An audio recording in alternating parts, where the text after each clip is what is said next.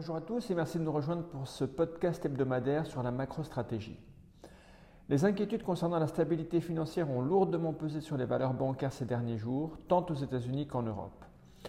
Aussi, les craintes qu'un resserrement des conditions de crédit pèse sur la croissance économique ont entraîné une baisse des secteurs cycliques par rapport au secteur défensif au sein des actions.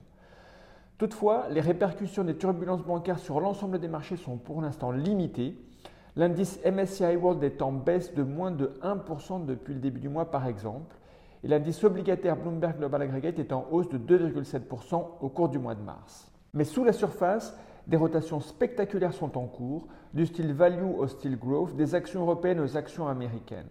Elles peuvent sérieusement aggraver la performance des investisseurs trop concentrés et qui sont positionnés du mauvais côté. Nous montrons dans le rapport cette semaine que le positionnement est devenu plus défensif ces dernières semaines sur les actifs risqués, mais le positionnement long sur le VIX est étonnamment bas en date du 21 mars.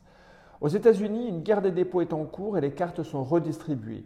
Les épargnants délaissent les petites banques au profit des grandes banques et des fonds monétaires.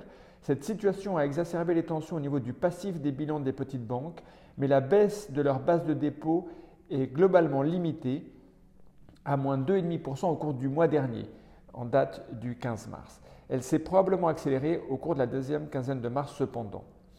Dans ce contexte, la Fed, le Trésor et la FIDIC sont soumis à une forte pression pour mettre fin à la perte de confiance. Les outils disponibles tels que le nouveau programme de financement à terme des banques par la Fed qui fournit des liquidités jusqu'à un an se sont révélés insuffisants jusqu'à présent malgré leur utilisation intensive ces dernières semaines. Les banques américaines de taille moyenne ont demandé à la FIDIC de garantir tous les dépôts, mais les autorités sont confrontées à des problèmes d'aléa moral si elles le font. Janet Yellen est probablement consciente qu'elles doivent agir rapidement et nous pensons qu'elles le feront afin d'éviter que la situation ne devienne incontrôlable.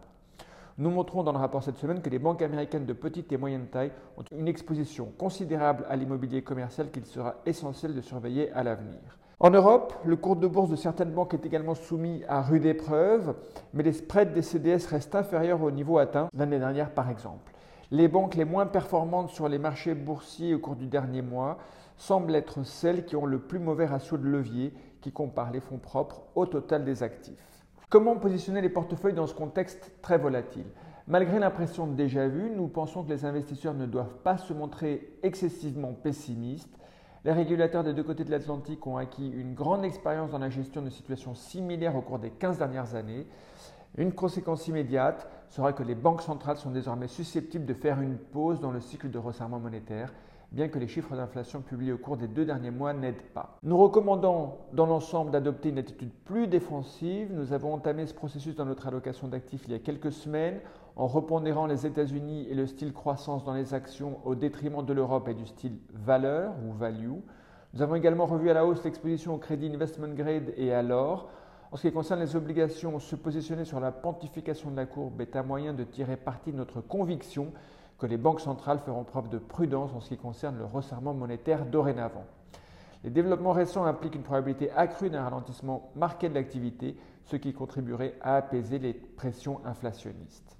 À suivre cette semaine, l'indice des prix à la consommation en zone euro pour le mois de mars sera publié vendredi.